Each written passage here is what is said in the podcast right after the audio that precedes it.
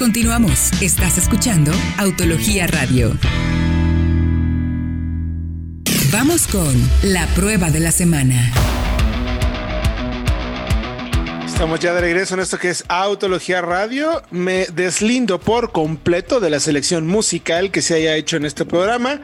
Debido a la distancia, no tengo manera de cómo controlar al productor, que como bien sabemos, sus gustos musicales dejan mucho que desear. Pero bueno, por lo menos ya estamos eh, transmitiendo, no en vivo, como bien saben, es un programa grabado por el tema del coronavirus es que les recuerdo nuestras líneas de contacto, arroba autología online, arroba solo autos para que nos escriban y con mucho gusto les ayudamos tomar buenas decisiones de compra. O bien vayan a www.autologia.com.mx, mucha información todos los días. O si están buscando auto y quieren por ahí echarse un, una ideita de lo que podrían comprar en el segundo semestre, www.soloautos.mx. Y bueno, de las novedades importantes eh, que llegan este, pues ya en este momento, me gustaría, mi querido Fred, que primero nos dieras un, un, contexto de dónde llega a participar esta camioneta, para que luego Diego nos cuente ya los detalles del test técnico que le hicimos a esta Buick Encore.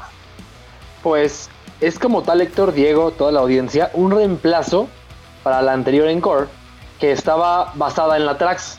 Ya tenía sus años, no sé si recuerdan, la Trax tiene desde el 2012 de esos años. Y esta Encore, la GX, GX, eh, se, se basa en una plataforma nueva de General Motors, que es la BSS, que es una plataforma modular global que se comparte de momento solamente con la Trailblazer para Estados Unidos. Pero como tal, es el escalón de entrada a la gama de subs de Buick. Eh, abajo de la Envision. Y por ahí podría competir con una Q2. No con una Q3, porque esa es más grande, pero sí con una Q2. Con una X1 por ahí, y con una Mercedes-Benz GLA. Es el panorama. También tiene una gama de motores nueva, 1.3 litros, Diego, me parece es turbo, tres cilindros, con una caja CBT que a mí, la, cuando lo manejé en el lanzamiento, me gustó muchísimo, tanto el chasis como el motor y la caja.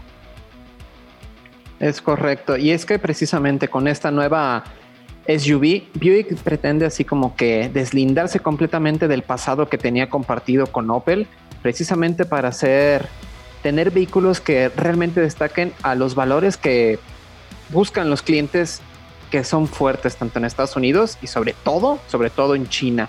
Y bueno, como comenta Fred, esta plataforma DSS es más larga, ofrece una camioneta 76 milímetros más larga y 40 milímetros más ancha, pero sorprende que es 87 kilos más liviana. Y gracias a esto puede echar mano de lo que creemos que es una muy buena sorpresa, un motor de 3 cilindros, 1.3 litros, turbo cargado de 155 caballos y 174 libras-pie de torque. Y para aumentar la sorpresa, precisamente tiene una caja CBT, la cual tiene una mancuerna, yo creo que pocas veces vista entre los motores turbocargados y caja CBT, la cual cumple bastante bien, empuja muy bien a medio régimen y estira hasta los 5800 vueltas, lo cual es algo inusual en ese tipo de motores. Además, eh, Buick pretende también con esta, con esta camioneta separarle un poco del resto de competidoras generalistas y lo, lo consigue precisamente con una muy buena calidad de materiales y ensamble en el interior. Sobre todo se nota mucho en las puertas, unas puertas pesadas que ofrecen este cierre hermético que conocemos de modelos más bien de corte europeo. Además tiene formas orgánicas y tiene un muy buen equipamiento, comenzando por una pantalla táctil de 8 pulgadas con el nuevo sistema de General Motors, que ya saben que incluye conectividad con Android Auto, Apple CarPlay y también eh, conectividad con Internet inalámbrico a través de OnStar para hasta 7 dispositivos. La verdad está bastante completa, sobre todo en esta versión ST, que es la más equipada. Tiene climatizador eh, con doble zona y ionizador conexiones USB tipo C normales, hasta una casera para tener todos pila.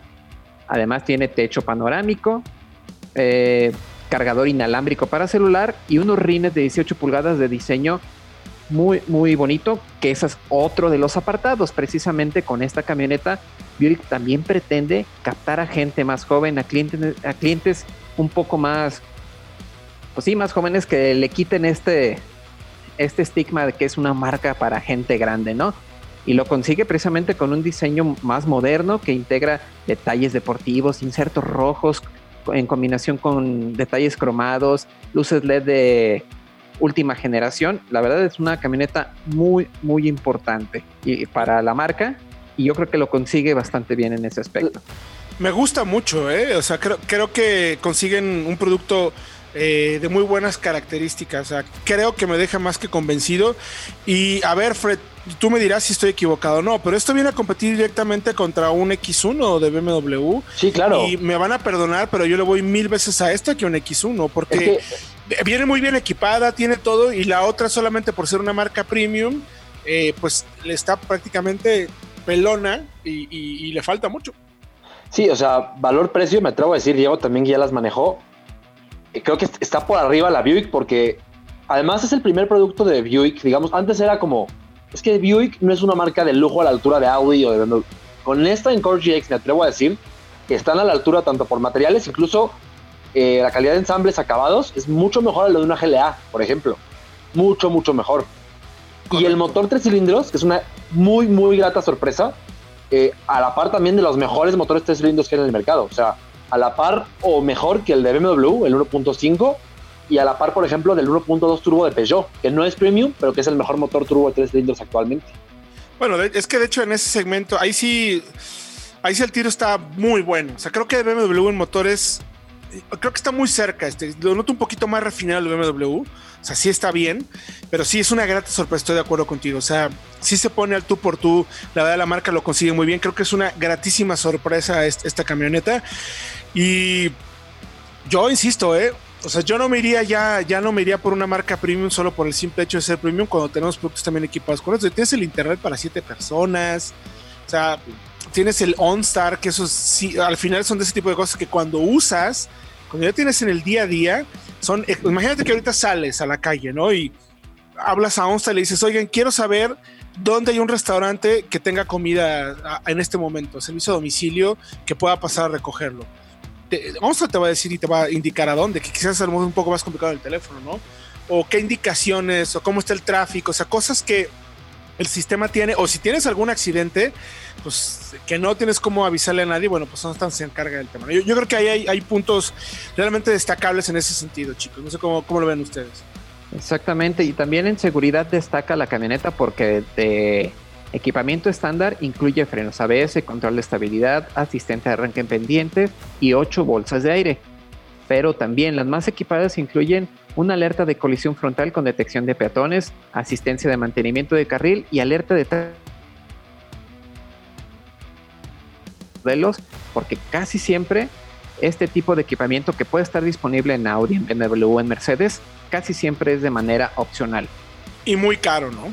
Y bastante caro. Sí, y, es que fíjense, eh, eh, voy con el precio un poco, porque la Encore está en 589 mil pesos, la versión top, la que tú probaste, Diego.